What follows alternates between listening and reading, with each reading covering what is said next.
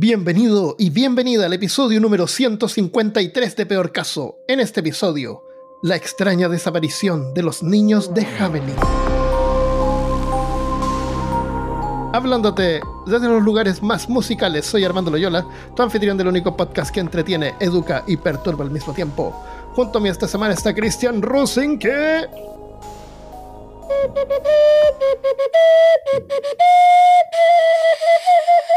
Oh, wow. Tiene una carina del tiempo de verdad.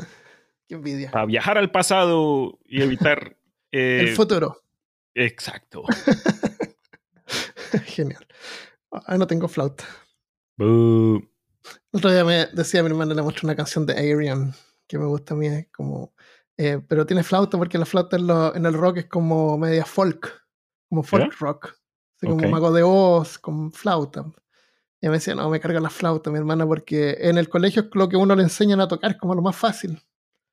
Y no sé, pues se recuerda esa... No sé si enseñaban en Colombia o en Estados Unidos con flaut- flauta. Creo que lo mencioné antes, pero te lo cuento acá porque cae también. Eh, cuando yo estaba en Jamaica, eh, tuve una, estuvimos en, en la escuela y tuvimos clase de música y creo que fue la primera semana que yo estuve como nuevo estudiante extranjero y todo. Ujú. eh, y el profesor de música nos dijo algo como que, tomorrow you need to bring a recorder. Como que traen El un recorder, se recorder. llama recorder, sí, así se llama en, inglés en llama inglés, recorder. sí. Pero yo en ese entonces, niño como que de die- 10, 11 años, la verdad no, mm, de pronto el significado pasó por mi cabeza y llegué a la casa y le dije, mami, Una para grabadora. la escuela tengo que traer un recorder. Y fuimos a la tienda, compramos un tape recorder. Llego yo el día después listo y como que emocionado, ¿qué vamos a hacer? No sé. Y todo el mundo con sus flautitas ahí. "Lu, lu, lu, lu, lu". Y yo, ¿qué hago con esto? Y todo el mundo, este man es como raro, llegó acá con una máquina X. Yo aprendí hoy día que eso se llamaba recorder, porque como íbamos a grabar de esto, y dije, tiene que haber alguna música decente con flauta. Y me puse a buscar en YouTube y no encontraba cómo se llamaba esa flauta, pues ese tipo de flauta que es la Yamaha, porque todas encontraba esa flauta de metal larga. Y ahí vi que ahí descubrí que se llamaba recorder. ¿Por qué se llamará recorder? ¿Quién Qué sabe? raro. Ya, entonces hoy día vamos a hablar de mm, este misterio. Misterio de la Edad Media. Cristian se va a encargar de las transiciones. En un momento durante la Edad Media desaparecieron misteriosamente todos los niños de un poblado llamado Hamelin. Este hecho quedó registrado en la historia en varios registros literarios, como los poemas de Robert Browning, Browning Johann Wolfgang von Goethe y las famosas publicaciones de los hermanos Jacob y Wilhelm Grimm, Grimm. que cuentan sobre la desaparición de los niños y la localidad de Hamelin. En alemán que se llama Hamlin, pero vamos a decir Hamelin. También cuentan sobre un misterioso músico, un colorido personaje llamado simplemente el flautista, capaz de encantar ratas, niños y hasta delicadas doncellas con su música. Estos textos de inicios del 1800 no solo exponen los oscuros poderes sónicos del flautista, sino también cómo lo- los pudo haber usado para el mal.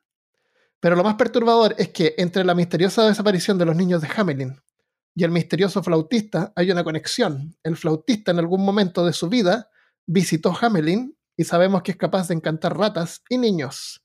Podría ser, y esto es meramente una especulación, pero podría ser, yo te pregunto, que este oscuro, pero al mismo tiempo colorido personaje llamado el flautista haya estado detrás de la misteriosa desaparición de los niños. Yo no estoy Esa es la diciendo historia que, que, yo sí. conozco. Yo no sé. Yo solo estoy dando esta información. Cada uno puede sacar sus propias conclusiones. Pero yo, Yo, creo que. la conozco es por los cuentos de los hermanos Grimm. ok. Entonces hay una conexión ahí. Una, la conexión Grimm. Mm. Bueno, estoy bromeando, pero esta es el cuento del flautista de Hamelin. El flautista de Hamelin, para los que no se acuerdan de él. Sí, hoy día vamos a hablar sobre el flautista de Hamelin. Van a ver qué interesante resulta. El cuento va más o menos así. eh, Hamelin es, era un lugar que estaba eh, lleno de ratas, habían demasiadas ratas, entonces la gente estaba desesperada. Y en eso llega un tipo extranjero así, eh, que llevaba una ropa así como una capa que le cubría el cuello eh, con recuadros negros, rojos y amarillos, y súper colorido, alto, delgado, rubio, con ojos azules. Em, y va y se presenta ante la, el alcalde ahí, le dice que él tiene un poder especial que puede ayudar a, a deshacerse de las ratas del pueblo. Y que les iba a cobrar así, creo, así como 10.000 florines. Y el, el alcalde dice, 10.000, te pagamos así 50.000 si es que te deshaces de las ratas. Ja, ja, ja. Mm. Y él va así, ya, ok, se va y en, hace al día siguiente, no sé, va y hace sonar su flauta mágica. Y con la música las ratas van y empiezan a seguirlo. ¿Y, y cómo Entonces, sonaba? Sonaba así. Claro. Entonces eh, lo siguen hasta el río y ahí las ratas se tiran al río y se ahogan. Excepto una, según el cuento, que se escapa y vuelve, según el cuento, dice a Ratilandia a avisarle a las demás ratas sobre el flautista. Se sí. va a Ratatouille y les A Rata- dice, Sí. Pero no es que las ratas saben nadar. Eh, sí, pero estas ratas estaban encantadas, Estas así no. que no, no, no, estaban atontadas con la música, así que Mm, se, ah, se- se- se- se más. hundieron. Entonces el pueblo quedó libre de ratas y al día siguiente el flautista fue a cobrar su, su, su, su plata y resulta que como aparentemente había sido tan sencillo así como que el alcalde así no, no pensó que le había como costado que mereciera tal, tal cantidad de dinero. Así que no le quiso pagar, no le quiso pagar ni siquiera los 10.000 florines. Le dijo, mira, te puedo dar así como pan y vino y, y ya. Como Marcelino. Claro, que coma un poco y se vaya, pero le dijo que no, que tenía que pagarle, así que al día en la noche siguiente se vengó. Según la historia de noche hizo sonar su flauta, pero esta vez atrajo a los niños del pueblo. Eh, los atrajo y, y empezaron a, a seguirlo y se empezó a ir por una, por una subida así como de un cerro. Y la gente lo miraba ahí con los brazos cruzados y decían, los niños se van a cansar y van a regresar porque era como muy empinado parece. Ok. Pero en eso, según la historia de los Grimm, se abre un portal, se abre como la tierra y se abre como una cueva y ahí entran todos los niños y la tierra se cierra y desaparecen todos. Excepto uno que usaba muletas y como caminaba muy, muy lento, no logró llegar, No así alcanzó. que se devolvió. Es, es gracioso como que se salva una rata y se salva un niño. fijas? Mm. Pero eso no de ten- pronto. Claro, pero no tiene ninguna. No tiene nada que ver con nada después. Pero bueno, esa es la historia pues, del flautista de Hamelin. Ahora, esa es la historia de los hermanos Grimm, porque la historia del flautista de Hamelin tiene varias versiones. Algunas los niños los siguen hasta- y se ahogan en el río o desaparecen en el bosque ¿Esto en dónde tomó lugar, según la historia? ¿Alemania? en Alemania. Sí, te voy a contar sobre Hamelin, porque Hamelin existe realmente. Y es actualmente una ciudad de 60.000 habitantes en Baja Sajonia, Alemania. Esto queda hacia el norte, así como Alemania, eh, nor, noreste de Alemania. Claro, no en Alta. Sajonia, pero en Baja Sajonia. Baja Sajonia que está arriba. Eh, es una ciudad antigua. Los primeros habitantes llegaron en el siglo VIII, por el año 700. Entre los vastos registros de la ciudad, hace algunos años historiadores encontraron un documento curioso, escrito hace más de 600 años atrás, en 1384. En este pequeño mensaje decía, de nueve palabras, decía una frase muy perturbadora. Decía, han pasado 100 años desde que nuestros niños se fueron. Y este es un registro real que encontraron en los registros eh, de Hamelin. No es un cuento de los hermanos Grimm del 1800, porque los cuentos de los Grimm es del 1800. Claro. No, esto era algo que ocurrió. El cuento del flautista de Hamelin no es como los otros cuentos de hadas. Originalmente no fue contado para enseñar a los niños alguna lección. No escuchas música. Claro, bueno, aparte de pagar lo que, lo que, te, Lo que debes. prometiste, claro. Eh, pero originalmente no. Eso es porque el cuento del flautista de Hamelin en realidad no es un cuento de hadas, está baja- basado en hechos reales. En el cuento, cuando al flautista no se le paga por lo ofrecido, por eliminar las ratas. Espérate, antes de continuar con esto, eh, yo leí el cuento del flautista de Hamelin y tengo algunos puntos que me gustaría leerte. No, quiero, no voy a leer todo el cuento, pero algunas características de, de esto para que después lo tengamos en cuenta. ¿ya? Ok, ok. Estoy listo, estoy listo. Uno, se hace llamar el flautista mágico. ¿ya? Ese es como su, su título que le aparece en el cuento. Su alias. Claro, dice, en el poder yo soy capaz, mediante un encanto secreto que poseo, de atraer hacia mi persona a todos los seres que viven bajo el sol. Y después sigue continuando diciendo que él puede como seleccionar quién lo siga. Mm. Por eso es que incluye doncellas y cosas. Em, experiencia, dice, el año pasado liberé a los habitantes de una aldea inglesa de una monstruosa invasión de murciélagos. Y a una ciudad asiática le saqué una plaga de mosquitos que los mantenía todos enloquecidos por las picaduras. Eh, la rata que se salvó, esa que te lo conté, solo una rata logró escapar, era una rata muy fuerte que nadó contra la corriente y pudo llegar a la otra orilla, corriendo sin parar fue a llevar la triste nueva eh, de lo sucedido a su país natal, Ratilandia. y por último, la puerta mágica. Según la historia dice, apenas empezó el flautista a subir por la falda de la montaña, las tierras se agrietaron y se abrió un ancho y maravilloso portalón. Pareció como si alguna potente y misteriosa mano hubiese excavado repentinamente una enorme gruta. Por allí penetró el flautista, seguido por la turba de chiquillos. Y así que el último de ellos hubo entrado, la fantástica puerta desapareció en un abrir y cerrar de ojos, quedando la montaña igual como estaba. Oye, pero lenguaje como que algo medio morbo, ¿no? Dice que se le subió por la falda y, le- y- y se penetró en la montaña. ¿Perdón? ¿Quién Sí. escribió esta historia? ¿Qué montaña? como- ¿De qué tipo de montaña estamos hablando? Fue como un, un- un nacimiento al revés. En claro, el hermano niños- estaba, estaba imaginándose otra cosa distinta. es- sí, estos cuentos siempre terminan como que con, un, con una influencia o unos innuendos todos eh, sorprendentes, como que no son necesariamente para niños, pero de pronto solo fue cosa de la traducción. Puede ser. Bueno, en el cuento, cuando el flautista no se le paga lo ofrecido por eliminar las ratas, este usa su flauta nuevamente, pero ahora para atraer a los niños, que de una u otra forma, dependiendo de la fuente, desaparecen misteriosamente.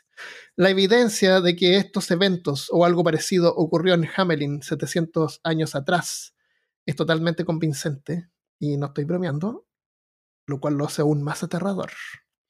Además de, lo, de, esta, de ese extraño, extraño registro en los libros del pueblo, relatos de testigos de los eventos de aquel día aparecen en varios textos medievales entre el siglo XIV y XV, que han sobrevivido, sobrevivido hasta el día de hoy. Los eventos también están descritos en un vitral, bueno, estaban descritos en un vitral instalado en la iglesia del pueblo, la iglesia de San Nicolás, que se calcula fue instalado por el 1300 como un sombrío recordatorio del trágico evento que había ocurrido unos pocos años atrás. ¿Ya? Ese fue un vitral que había describiendo lo- los eventos.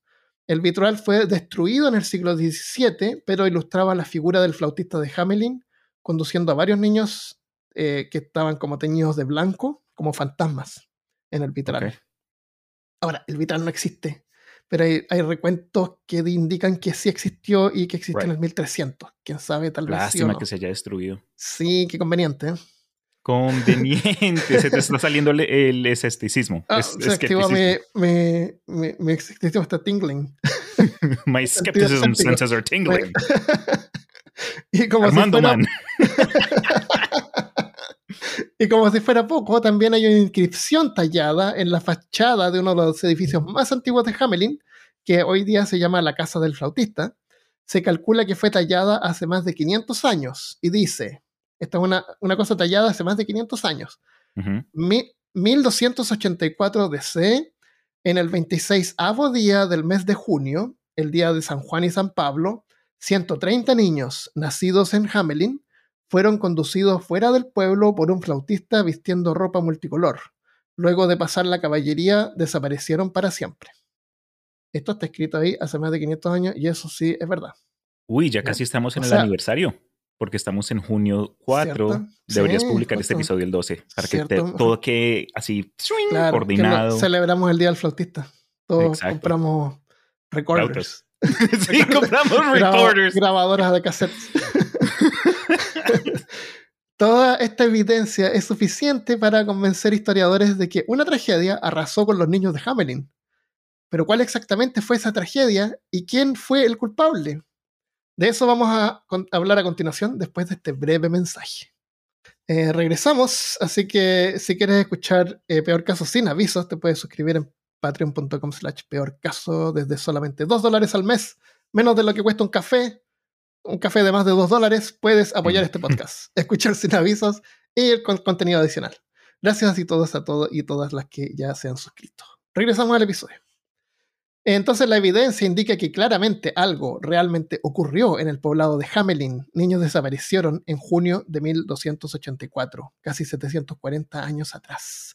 Otra cosa que es interesante es que en los cuentos de niños siempre es un pueblo. eh, no, este cuento tiene un nombre el pueblo. ¿Te fijas? No, los otros cuentos de los hermanos Green es como en el bosque había una cabaña y la caperucita se fue por el bosque. Pero ¿qué bosque?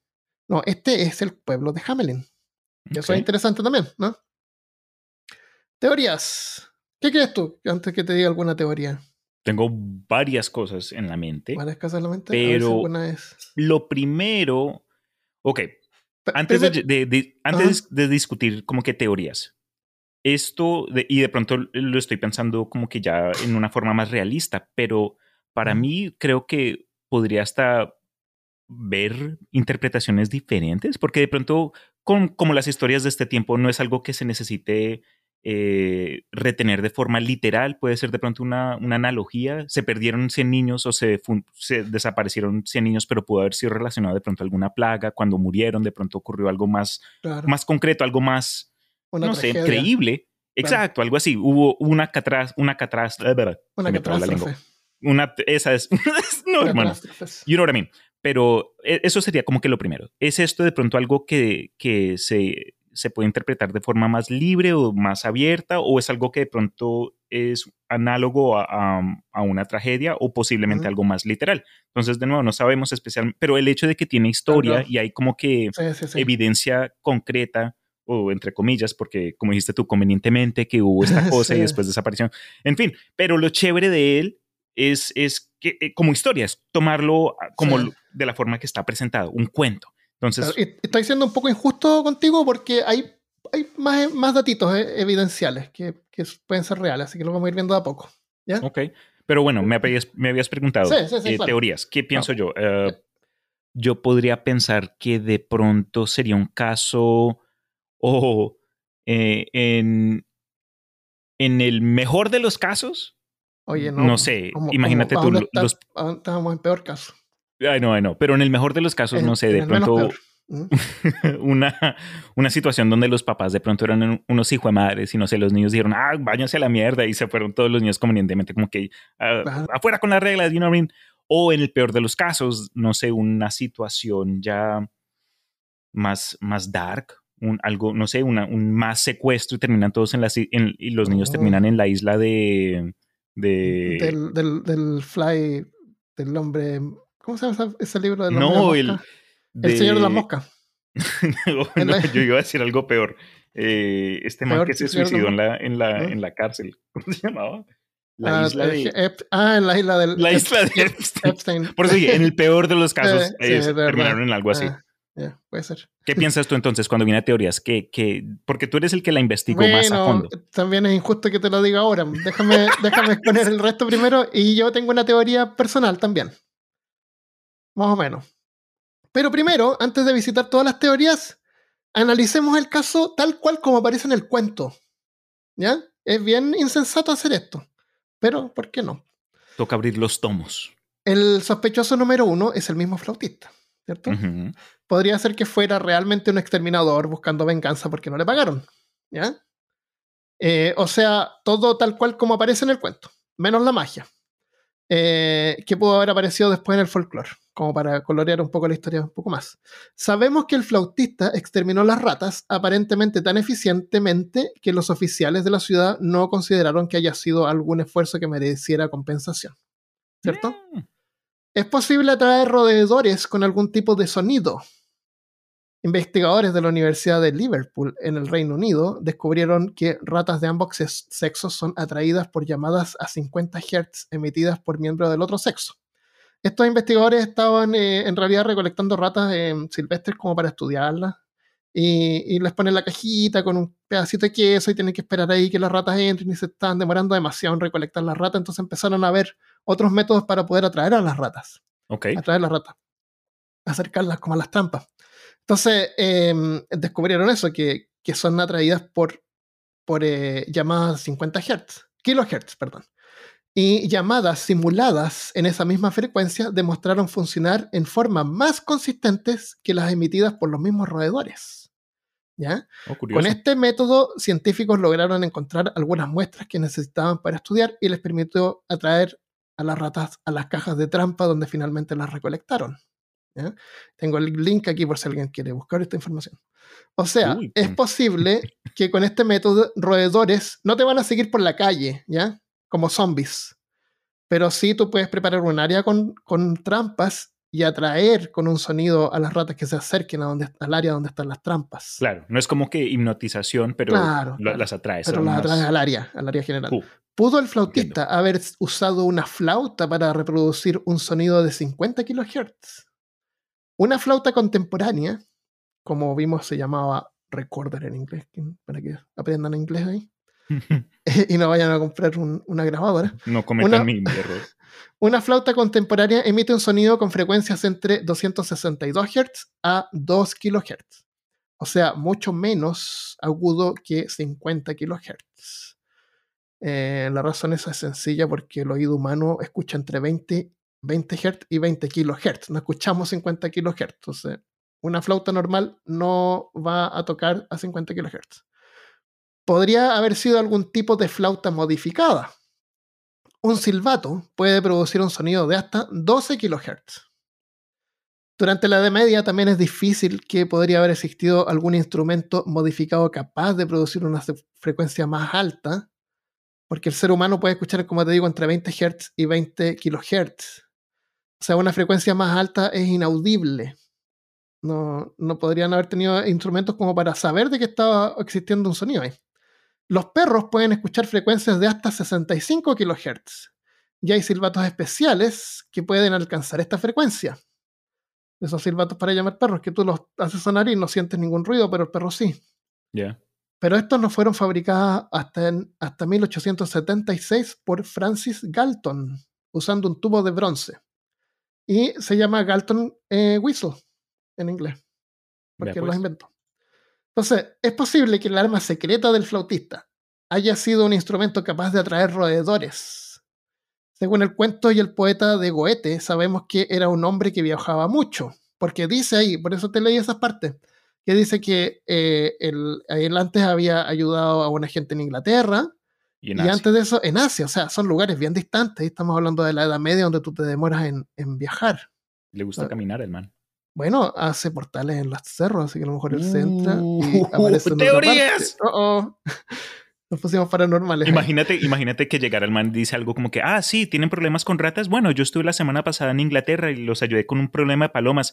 Y el mes de- an- anterior estuve por Machu Claro, Picchu ayudando con un imposible. problema de tortugas. Y ellos, Machu, ¿qué? Sí. Ah, en Nevermind todavía no lo han descubierto. claro, y las tortugas Machu Picchu sabemos que fue un problema real. Tortugas. ¿Quién sabe si en alguna tierra lejana y exótica, algo más avanzada que la Edad Media en Europa, Chan, chan, logró chan. encontrar tal instrumento en sus viajes que le habría resultado mágico para la población de esa época. Eh, esto es algo que pensé yo. Esa era mi teoría personal, pero encuentro que hacer desaparecer a todos los niños del pueblo es una medida un poco severa por no haber recibido el pago. Eso, lo- eso como que no calza bien. ¿Sabes lo que me hace pensar? Me hace pensar en esos, eh, como que obviamente son falsos, pero los Snake Charmers, que supuestamente tienen Ah, entrenada a una sí. culebra o algo así, y solo con el toque de, de su, de su flauta hacen que, que salga y que baile y que, no sé, le robe las billeteras a los turistas. sí, pues así tal cual. Eh, según el folclore, el flautista de Hamelin atrajo a los niños con su música, ya sea a una colina o al agua o un bosque, y los mató a- hoy, hoy los mató a todos, excepto en el cuento de, lo- de los hermanos Grimm, donde desaparecieron por un portal. Uno de los primeros manuscritos que narra el incidente afirma que los niños fueron llevados al Copen, que se traduce como un montículo o una colina abovedada, que se cree que es una referencia a una de las varias colinas que rodean Hamelin la, la colina Koppelberg y la montaña Koppelberg, y así como el río Weser, se han escrito en muchas versiones de la historia como lugares donde perecieron los niños. Y las primeras Mm. representaciones del flautista de Hamelin muestran a un hombre con algún tipo de instrumento musical parecido a una pipa, así como a un grupo de niños Oh. que lo siguen entre el río y la montaña. Sin embargo, en estas primeras historias, ratas o exterminación de ratas no es algo que aparezca. Eso es interesante también. En las primeras historias del flautista de Hamelin no había ratas, era solamente un tipo que se llevó a los niños. Eso fue. Oh, se cortaron la- la- el primer acto y, y No, era no, no. solo El primer, el primer acto fue agregado después, es posterior. La historia de la rata es agregado después, no es, no es parte de la historia original. O sea, en estas versiones originales solamente hace alusión a un colorido hombre que se lleva a los niños atrayéndolos con algo como una flauta. Eso es. Y no fue hasta el siglo XVI que surgió la versión de la historia en la que el flautista además es un exterminador de ratas. La historia también se desinfla si pensamos que alguien se llevara a más de un centenar de niños y nadie hace nada para evitarlo. Tendría que haber encontrado todo el resto del pueblo. O sea, ¿cómo no lo siguieron para tratar de atraparlos? Como, es como loco eso. Eh, en conclusión, ¿fue realmente un cazador de ratas buscando venganza? Tal vez no. Tan así tal cual, Maybe. pero vamos a dejarlo pendiente por de ahora pronto. de pronto. El flautista es un alien. Algunos investigadores de sólida reputación, autonombrados ufólogos, creen que el flautista era una criatura de otro mundo. Un alien que encantó a los niños de Hamelin usando un dispositivo alienígena altamente tecnológico que los locales creyeron que era una flauta. Y su colorido atuendo no era más que su uniforme. Incluso aparece en un episodio del Doctor Who llamado The Day of the Clown, según este, el episodio, el flautista de Hamelin era una entidad energética originaria del cúmulo Yegorabax, una región conocida por albergar seres que se alimentan de emociones. El flautista de Hamelin manifestó Como una Pennywise. necesidad de miedo para poder soltarse de un trozo de roca al que estaba atado, conocido como el meteorito eh. Eh, el- Es nuestro alemán, está como que. Claro, bueno, y aquí me pregunté por qué ese. ¿Te, te has fijado que en los nombres alemanes siempre aparece el Berg, Burg? eh, eh, como Sí. parte de los nombres, Wesselberg. Eh, chuta, ahora no se me ocurre ninguno. Worcestershire. claro, Werchersberg. bueno, Burg, para que aprendamos esto, salió de, de esta historia de Aliens. Burg sobre la montaña, pasando las fortificaciones. Y Berg es el lado de la montaña. O sea, en las montañas había un castillo. ¿Ya? Y el castillo estaba, había algunas casas y estaba rodeado por una, una pared de protección. Vale. ¿ya? Ahí es donde vivía la gente como de clase alta. Los burgueses. Eso se llama el burg, porque gente de la clase alta, de Mm. literalmente clase alta, bourgeoisie. vivían allá arriba. Los otros, los Berg, es como la parte del lado de la montaña, más abajo, donde vivían así los, no sé, po, los burg, los Berg, las Los vergas. comunes. los comunes, claro. Eh, entonces, claro, de ahí viene la palabra burgués, porque son los que viven en la parte de arriba, pasando la, la pared. ya, ya. Mm, Interesante. Ya, definitivamente. Eh, otra teoría es que el, el, eh, el flautista era un pedófilo que se escapó con más de 100 niños en medio de la noche. En el libro del historiador William Manchester, A World Lit by Fire, un mundo quemándose por fuego, encendido por el fuego, describe al flautista de Hamelin como un psicópata y pederasta que podría haber dejado pequeños cuerpos incorpóreos en la maleza del bosque o festionado las ramas, festoneando las ramas de los árboles. Cierre comillas. Yo creo que el señor William Manchester tenía otros problemas. La, la teoría del pedófilo es como un poco rebuscada, no, no tiene sentido. Pero, quién sabe. Otra historia eh, que tiene que ver con el vitral este es que el flautista de Hamelin no era una persona real, sino que un símbolo que representaba la muerte, como una figura imaginaria. Esta idea sugiere que los niños de Hamelin murieron por causas naturales. Y el flautista de Hamelin simplemente se creó como una figura simbólica para ayudar a la gente del pueblo a dar sentido a lo que había sido una tragedia indescriptible. Imagínate que se cayeron todos al río, se rompió Right. un puente y, se, y perdieron a los niños, se fueron con el río y, y por eso realmente se murieron estos niños, se desaparecieron. O sea, eh, estamos pensando de que fue un hecho real, que sí desaparecieron. Entonces ahí aparece el flautista como, como la parca, eh, pero en forma más colorida. Se cita como evidencia de esta teoría la danza de los muertos, la danza macabra, un género artístico popularizado por el siglo XV. Esta danza simboliza la muerte como una fuerza unificadora y la representaba como una persona que convocaba a personas de todos los estratos sociales para bailar juntos sobre la tumba. Si todos los niños de Hamelin hubieran fallecido trágicamente, el flautista de Hamelin podría ser un mecanismo de defensa en la misma línea con la similitud añadida de la música. También tendría sentido que el pueblo decidiera pintar su imagen en una ventana en una iglesia, como un símbolo de unidad Exacto. en lugar de un pedófilo. Encuentro que tiene como más sentido. Sí. Puede ser. Otra, otra teoría común es que pudo haber sido la peste negra, la, la peste bubónica. Eh, si no era real, los niños sí eran reales. ¿Qué pasó con los niños? Algunos han sospechado hambre o enfermedad, señalando específicamente las ratas en la historia para significar, como, como para ejemplificar la peste bubónica. Pero la peste bubónica o la peste negra no llegó a Europa hasta 1347, más de 50 años después que se dijera que los niños habían desaparecido. Algunos creen que pudo haber sido un brote temprano de la peste, pero eso es como acomodar los hechos para que se ajusten a la teoría Claro, en vez de. pero no tiene que ni siquiera ser la bubónica, porque pestes de todo tipo han existido y continuar Puede existiendo. Y las ratas, no es, aunque son limpias, se conoce que también son carriers de, de variedad de otros bichos que, sin- que a nosotros nos afectan. Sí, eran los no- piojos. No, tuvo que ser la bubónica, pero pudo haber sido alguna clase de enfermedad o quién sabe. Sí. Pero no hay registros de enfermedades masivas en, en esa, en ese tiempo porque... Pero quién sabe. Bueno, esa es una teoría.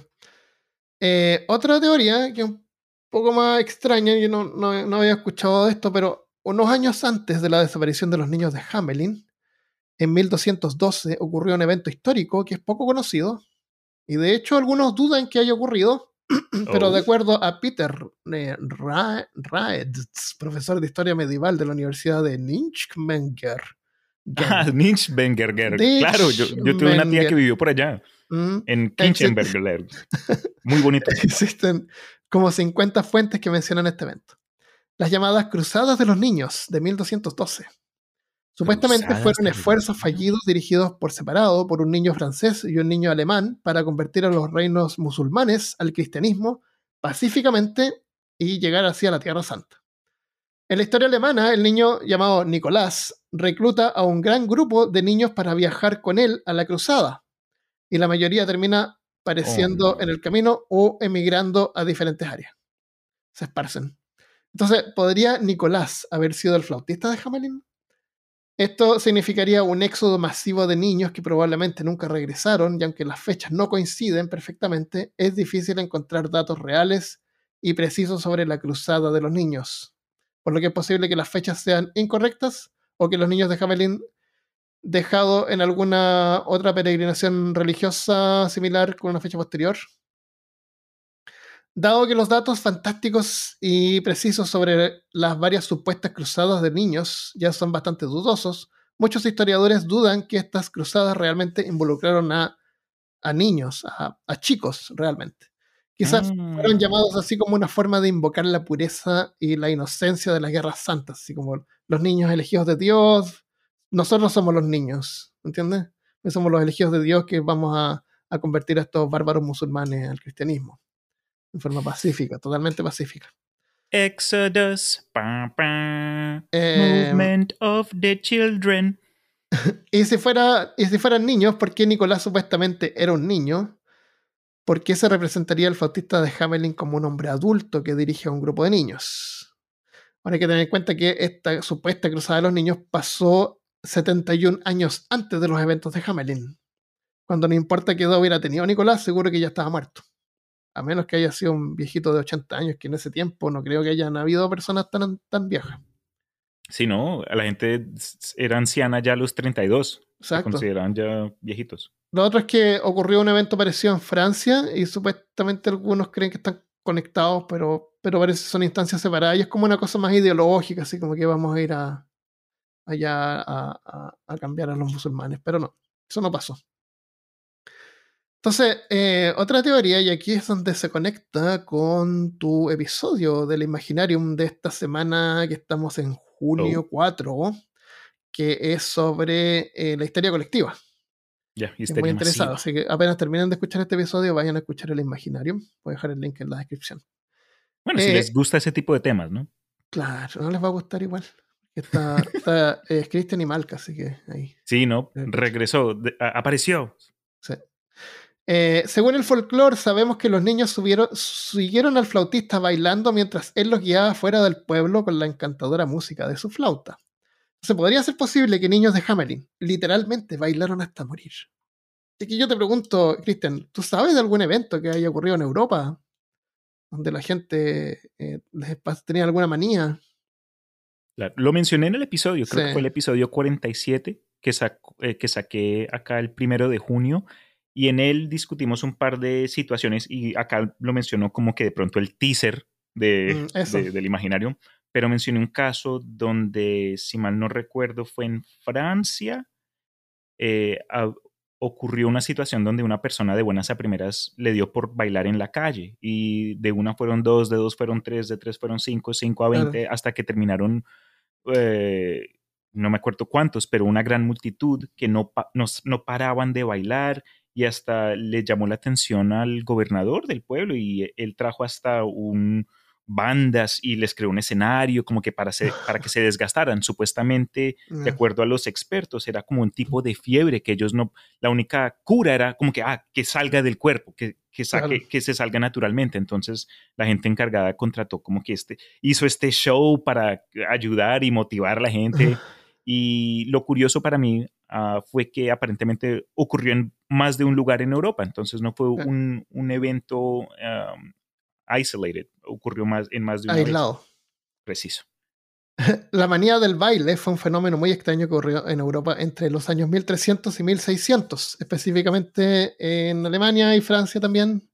Eh, durante este periodo de tiempo hay recuentos de grupos de personas como el que tú mencionas, a veces miles, que comenzaban a bailar involuntariamente y no paraban durante días hasta que colapsaban por agotamiento o serían.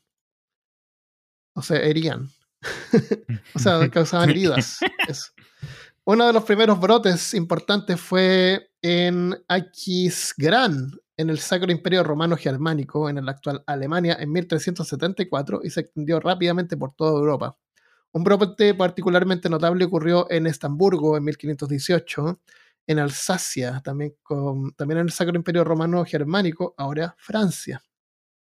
Los historiadores todavía no están realmente seguros si esto fue histeria colectiva o algún virus desconocido. Cuando ocurrían estos brotes, era típico que un músico acompañara a los bailarines para alejar su manía, como cuentas tú. Esta podría ser la razón por la que el, por la que el flautista se fue a algún lugar apartado con los niños, como para, para separarlos. Pero esto no concuerda del todo con el hecho de que los niños no regresaron.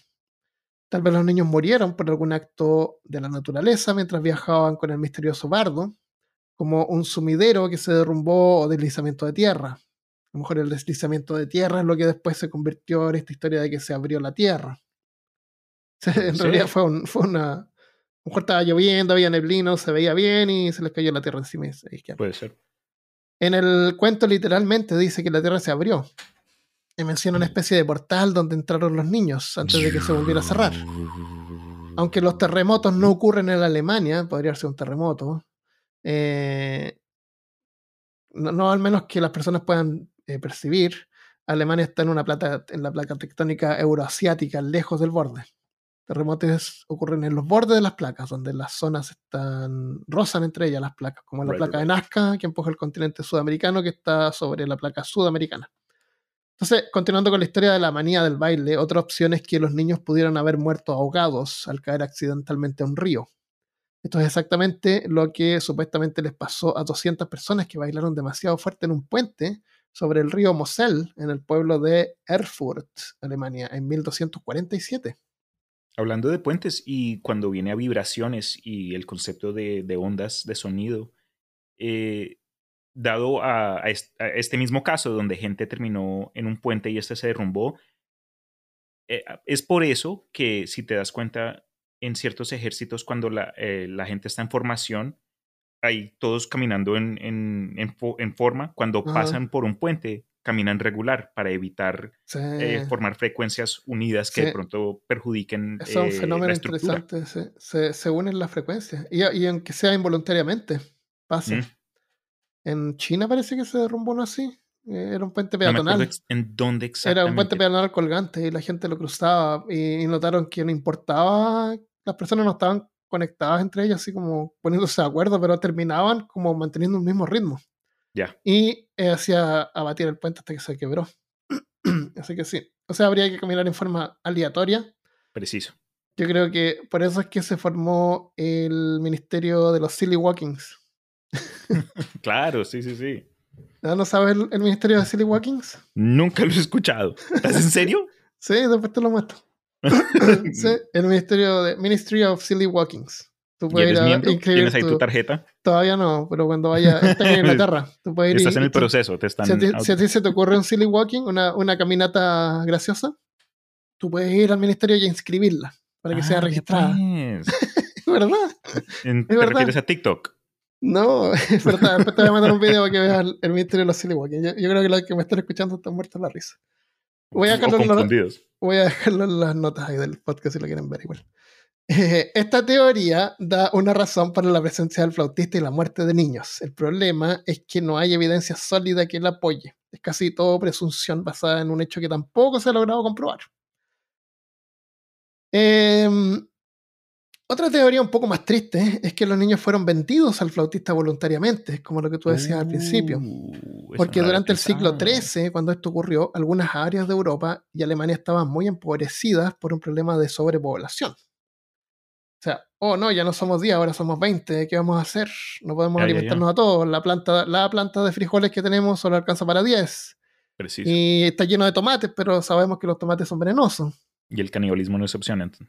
Y las patatas todavía no son importadas. ¿Qué son las patatas? ¿De qué estás hablando? Mm. Esas patatas vienen de América. Claro, se las podría haber comido.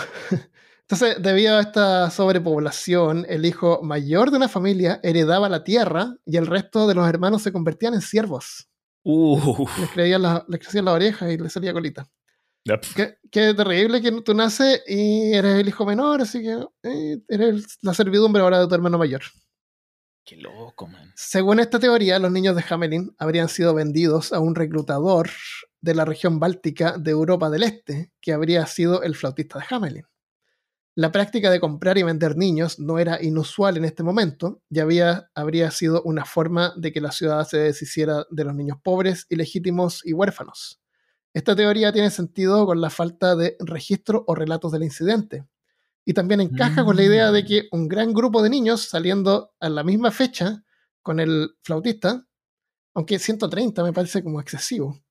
Lo extraño del escenario es que si fueron vendidos voluntariamente para aliviar a la población de niños indeseados, es que el evento del 26 de junio de 1284, según el registro real, parece ser una fecha de luto para la gente del pueblo de Hamelin. O sea, si los vendieron, ¿se arrepintieron después?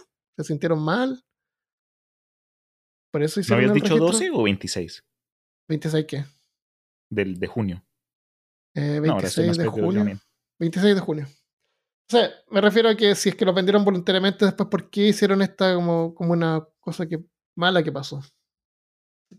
O sea, A mí me da penas con el muchacho en muletas. O sea, lo que sea, Sí, fue el sí, sí. último. Y si Bueno, mal no recuerdo, en una de las versiones, y de pronto ya me lo estoy inventando, pero creo haber escuchado dos cosas en algún momento cuando escuché este, este cuento. Y uno fue que cuando se llevó a los niños el flautista, esto ocurrió de noche. Entonces, por eso es que no habían Cierto. papás, no, no había nadie consciente. Entonces de- lo, relacionaron a hipnotismo, yo no sé qué cosa. Ah, pero lo otro fue que el último chico, el de muletas, el que no pudo pasar por el portal de... pero se quedó atrás, él se volvió como que en el anciano del pueblo y fue la persona que Ah, relató no, la historia. Ah, Esa es la parte que no sé si me la estoy inventando, como que Oye, para añadirle jugo. O, Eso que dijiste al principio es interesante también, de que los llamó de noche y solamente los niños fueron capaces de escuchar. Bueno, tú sabes que mientras vamos haciéndonos viejos, vamos perdiendo la capacidad auditiva y hay frecuencias true. que ya no escuchamos. True. Y de hecho, eh, hay videos de YouTube que tú puedes descargar y, o ver ahí y, y van sonando las diferentes frecuencias y tú te vas a dar cuenta de que a lo mejor hay frecuencias que tú puedes escuchar y Sam no, o al revés.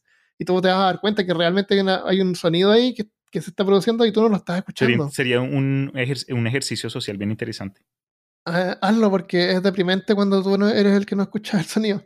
Ahora, claro. hay estudiantes que saben esto y pueden reproducir el sonido desde el celular porque el celular es capaz aparentemente de producir esas frecuencias. Right. Profesores no lo pueden escuchar.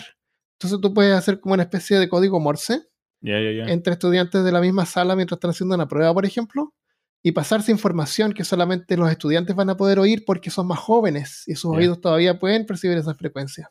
Lo bueno es que como son tan jóvenes, no lo, no lo puedes escuchar. no son tan inteligentes para crearse esta idea. Entonces es algo como que nosotros ya No, como viejos lo decimos, hacen. ¿por qué no, no, no, lo creas. Si lo hacen. si lo hacen. Oye, eh, entonces es posible que el flautista pudo haber llamado eh, a los niños en forma selectiva, de acuerdo a esta, a esta idea de que hay, cos- hay sonidos que los niños sí pueden oír.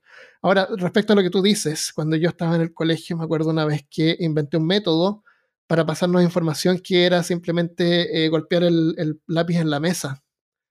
Entonces hacíamos las preguntas y una niña, que era la que estudiaba más, nos iba a dar las respuestas. Entonces iba a ir a como la primera pregunta, iba a ser como uno para sí, dos para no, o, o de, de selección múltiple, pero nos pasábamos la información así. Entonces estaban todos como golpeando el lápiz en la mesa y eso se escuchaba por lápices golpeando, pero no estábamos pasando ¡Qué información. miedo! ¿eh? Todos ahí en, un, en unison. Chin, chin, chin, chin, chin. Ajá. bueno, y ahí llegamos a nuestra última teoría. Esta es la última teoría que te voy a contar ahora. O sea, no, esa no fue la última teoría. Hay una teoría más.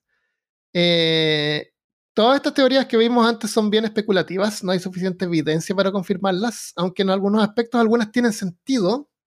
O hay algunos aspectos de algunas que sí tienen sentidos. Sí, unas pueden ser más Eh, creíbles que otras. Y hay otra teoría, que es esta que es la favorecida por los historiadores actu- actualmente. Y no, no es que sea un extraterrestre pedófilo que se unió a las cruzadas y era también un DJ, tocar música. Esta última teoría no es tan dramática como el resto, porque como pasa generalmente, la explicación más simple tiende a ser la más probable. Cuando los niños de Hamelin desaparecieron, el mundo era muy diferente al mundo que, que, existi- que existe en este momento. Si miramos el mapa de Alemania, si ahora vamos y miramos Google Maps sobre Alemania, vamos a ver que está cubierto por poblaciones, pueblos, ciudades Mm. y un montón de tierras de cultivo. Todo conectado por convenientes caminos pavimentados. De hecho, Alemania tiene las carreteras más rápidas del mundo, las autobahns. Mm, cierto. Pero hace 700 años atrás no habían estas carreteras. ¿Por, ¿por qué iban a ser carreteras si no habían au- automóviles? La población, la población de Europa era un 5% de lo que es hoy en día. Y los espacios entre cada localidad poblada eran mucho mayores. Si voláramos sobre Alemania por el año 1200, veríamos que está todo cubierto de bosques. Entonces, cualquiera que quisiera ir y reclamar un pedazo de territorio, primero tenía que limpiar el área de los árboles y plantas. Una tarea muy difícil para la gente de ese tiempo que solamente contaba con hachas y sierras. Entonces, de acuerdo con el profesor Jürgen Udolf, ex profesor de lingüística de la Universidad de Göttingen, que es la misma universidad donde los hermanos Grimm eran profesores en 1837. Entonces, el profesor Udolf piensa que los niños de Hamelin fueron simplemente contratados en masa por dueños de tierras del este para limpiar bosques y construir nuevos poblados. Ok. Pero ¿por qué niños? ¿No es, no, ¿No es que el trabajo infantil no existiera en ese tiempo? Pero es curioso que reclutaran solamente a niños y a tantos. Entonces, es posible que la palabra niños esté siendo usada por adultos para referirse a sus hijos de forma cariñosa. Así como tu madre se refiere a ti como su, su niño. Aunque en realidad eran jóvenes o incluso adultos. Hoy en día no importa qué edad tengas, es posible que para tus padres siempre seas el niño o niña, o chico, o nene, o pibe, o chavo, o crío, El nene. etc. Eh, cualquier sentido, eh, tiene sentido de que un reclutador haya preferido a los más jóvenes del pueblo porque son los más saludables y tienen menos preocupaciones. Tienen menos Y si se hieren, sanan más rápido. Claro. Esta teoría tiene sentido considerando que precisamente fue durante el siglo XIII, o sea, en 1200, cuando alemanes colonizaron las tierras del este, donde ahora está Polonia, después de, las, de que los daneses intentaron ocupar el área, pero fueron derrotados en la batalla de Borhoven, Borhoved en 1227. Durante este periodo de expansión, varios terratenientes usaban los llamados locators, con de kilo, locators, como localizadores, hombres que iban de pueblo en pueblo reclutando mano de obra. Y curiosamente, estos locators frecuentemente vestían ropa brillante y de colores con sombreros graciosos, como para atraer a la gente. Estas ropas no son tan distintas a las que supuestamente usaba el flautista del cuento, y es posible que uno de estos locators haya sido el que llegó a Hamelin ofreciendo el sueño de una nueva vida y riquezas en el este. y se llevó consigo una gran cantidad de la población más joven del pueblo. Otra cosa que soporta esta teoría es que hay varios asentamientos al este con nombres parecidos a Hamelin. Esto es indicador que realmente ocurrió una inmigración, una migración desde Hamelin durante ese tiempo. Nombres alemanes que eran comunes en Hamelin también aparecen frecuentemente en algunas partes de Polonia, como Stefan, Arnd, Jagen, Nellister, Wegman y Bunch. Ese todo es solo un nombre. Ese es uno. Alan Wellister, Wellister y Wench. Claro, claro. Eh, de todos modos, no hay forma de comprobar completamente si una inmigración fue la causa de la tragedia, de la trágica pérdida de los niños de Hamelin que evolucionó en la historia del flautista. Eh, no sé si lo noté aquí o no, pero también hay que tener en cuenta de que, como te dije al principio, la historia de que el flautista era un cazador de ratas es algo que fue agregado después, como en 1800. Entonces, entonces eh, si es que sacamos la historia de las ratas, eh, esto tiene más sentido. Em, entonces, Hamelin fue uno de los muchísimos pueblos que fueron afectados por la inmigración. Y no se sabe de otro donde echen de menos a sus niños. Esto es como que raro, porque Hamelin es donde echan de menos a sus niños, porque esto ocurrió en varios pueblos. Entonces eso es raro también. Eso, eso me refiero a que es algo que como que está en contra de esta teoría, ¿me entiendes? Como mm. que la, la desmiente. Eh, entonces, ¿fue el flautista un avatar de la muerte en representación de alguna calamidad que arrasó con los niños? Tal vez. Oh. O fue simplemente un contratista vestido con ropa colorida, probablemente. O era un alien pedófilo, tal vez no. Pero lo que sí es cierto es que si hoy visitas Hamelin, o Ham, Hamel, como se llama en, alemán, te encontrarás con un flautista. Que no lo siguen ratas o niños, pero sí un montón de turistas lleva al gift shop. Pues. Al gift shop de, de Hamelin. Sí, y eso es. Eh, eso es la historia. Eh, otra cosa curiosa es que algunos de los instrumentos de viento más antiguos fueron descubiertos justamente en Alemania y eran flautas. ¿Oh, ¿En serio? Eran flautas hechas de huesos, talladas hace más de 50.000 años. Huesos de niños, no. Huesos de mamut, oh. seguramente. Huesos de águilas. Claro, parece que la flauta es como el instrumento musical más antiguo. Un instrumento de cuerda. Eso es, pues. Así que, ¿puedo haber sido un contratista tal vez? Pudo ser. Piensas, ¿Piensas tú que tiene sentido? Pues todavía me da lástima el pobre niño en muletas. Bueno, él se, salvó. No tuvo que ir a cortar árboles. tal vez, o sea, que desaparecieron, no sé. Eso es la historia del flautista de Hamelin. Yo te encontré interesante apenas vi de que estaba basada en una historia real y que habían todas estas teorías para, para conjeturar ¿Qué pasó con los niños de Hamelin? ¿Qué piensas tú que estás escuchando? ¿Era un alien? ¿Era un reclutador, un, locator? ¿Estaba loco? ¿Tocaba la flauta?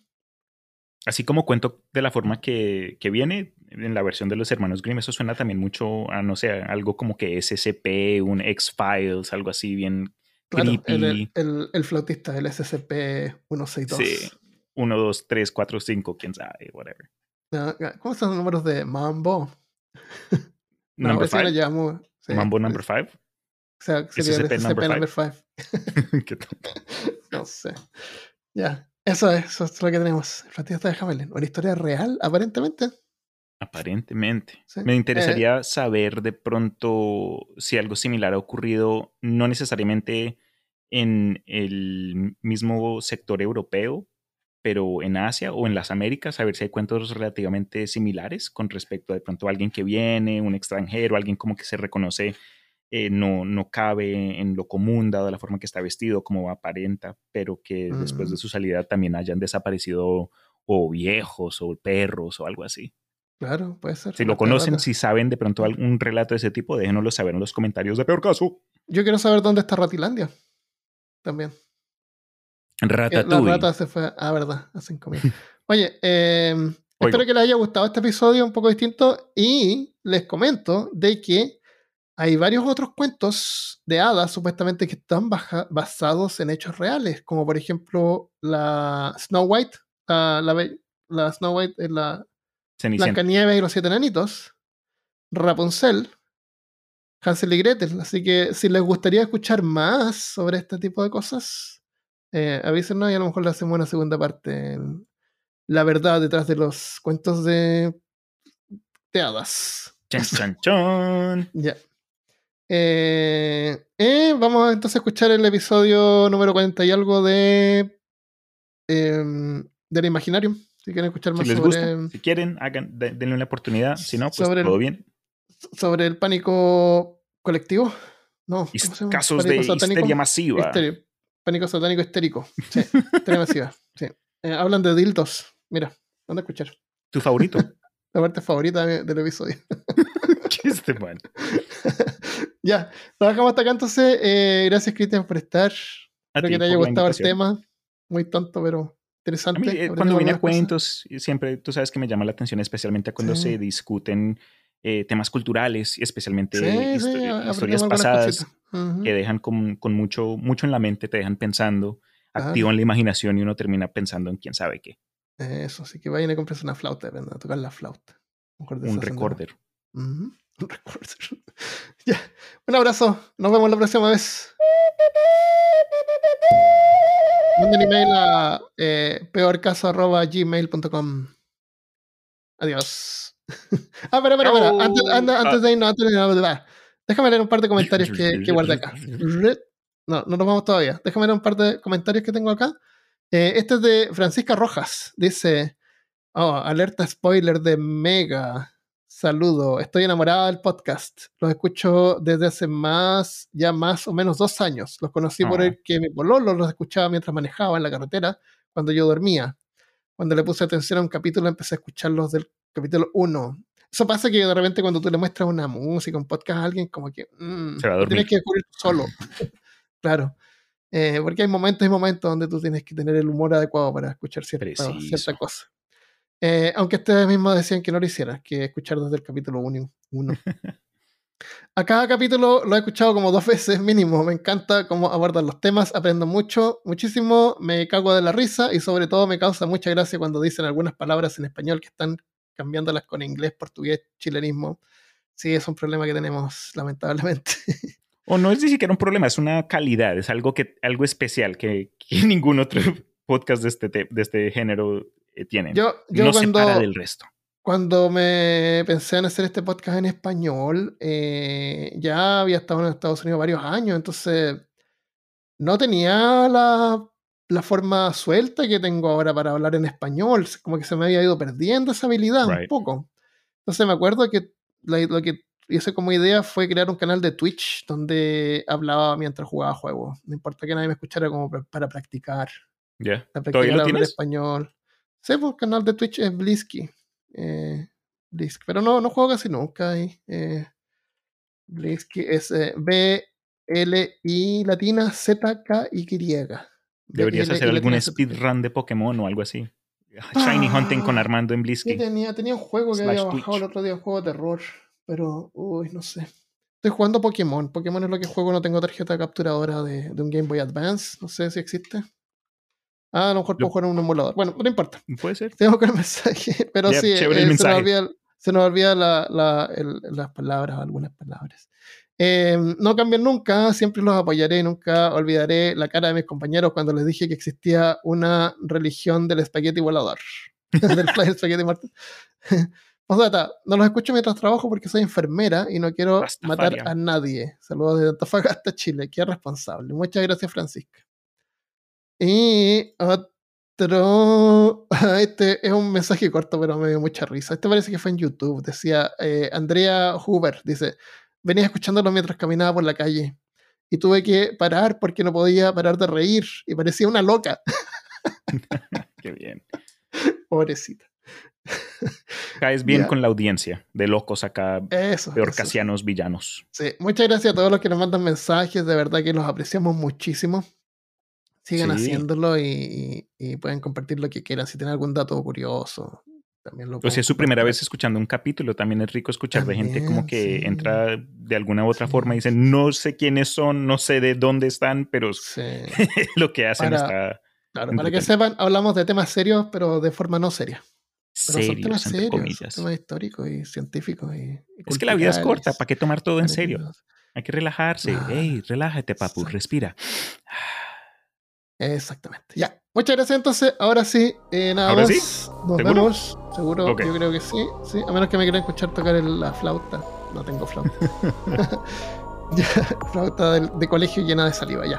Adiós. Chao.